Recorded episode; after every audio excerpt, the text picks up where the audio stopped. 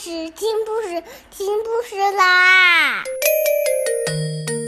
重要的事情说三遍，小屁哒啦啦，明天见！快来听故事吧！Hello everyone, today we'll continue to read Paddington. Chapter 2 A Spot of Decorating.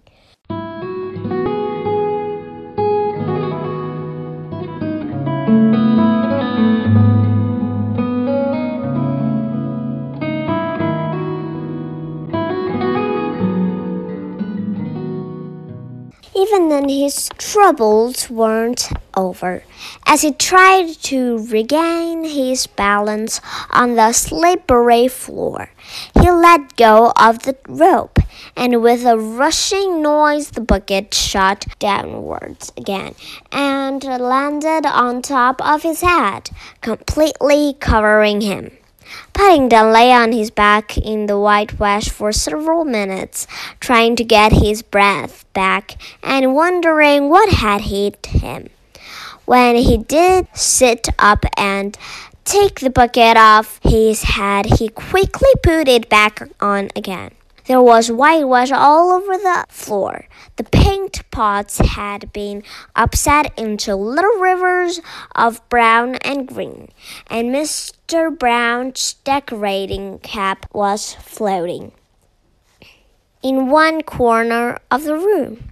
When Paddington saw it, he felt very glad he left his hat downstairs.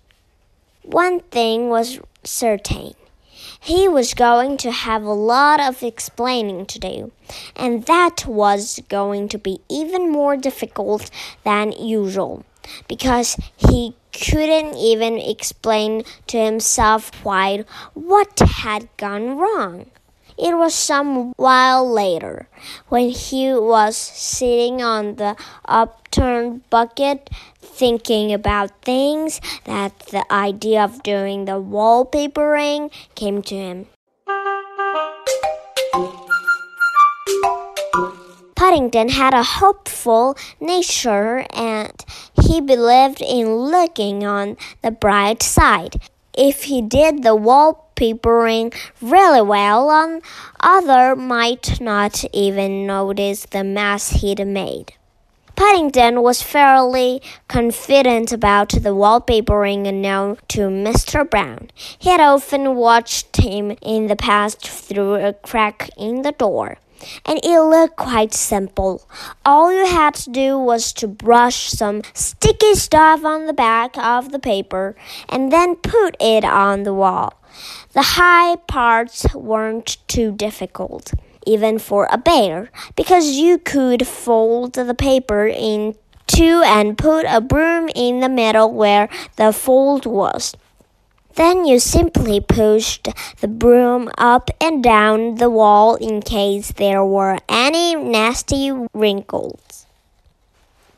Paddington felt much more cheerful now he thought of the wallpapering. He found some paste already mixed in another bucket, which he put on top of the trestle while he unrolled the paper. It was a little difficult at first because it, it, every time he tried to unroll the paper, he had to crawl along the trestle, pushing it with his paws and the other, and rolled up again and followed behind him. But eventually he managed to get one piece completely covered in paste. He climbed down off the trestle, carefully avoiding the worst of the whitewash, which by now was beginning to dry in large lumps, and lifted the sheet of wallpaper onto a broom. It was a long sheet of paper, much longer than it had seemed when he was putting the paste on, and somehow or other as Paddington waved the broom about over his head, it began to wrap itself around him. After a struggle, he managed to push his way out and headed in the general direction of a piece of wall. He stood back and surveyed the result. The paper was torn in several places, and there seemed to be a lot of paste on the outside. But Paddington felt quite pleased with himself.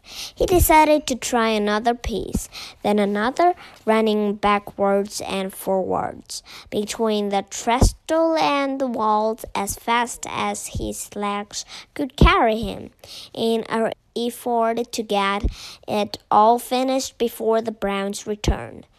Some of the pieces didn't quite join, others overlapped, and on most of them were some very uh, odd looking patches of paste and whitewash. None of the pieces were as straight as he could have liked. But when he put his head on one side and squinted, Paddington felt the overall effect was quite nice, and he felt very pleased with himself.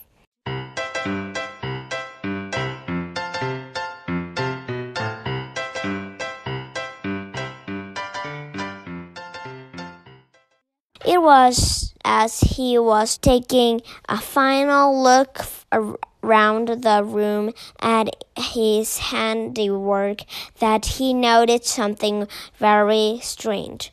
There was a window and there was also a fireplace, but there was no longer any sign of a door.